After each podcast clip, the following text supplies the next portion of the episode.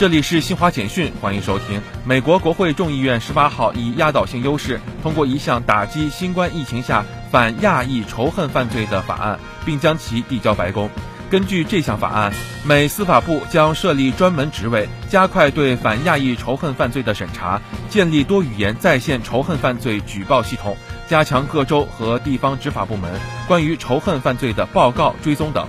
国会参议院今年四月也以压倒性优势通过这一法案，预期美国总统拜登最早将于二十号签署法案。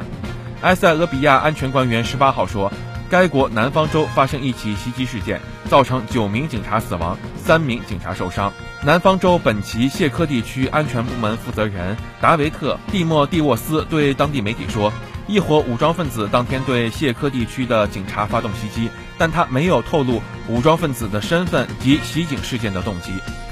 欧盟二十七国外长十八号就巴勒斯坦和以色列紧张局势举行线上非正式会议。由于匈牙利支持以色列并一票否决此次外长会起草的共同声明，欧盟无法就巴以局势形成统一立场。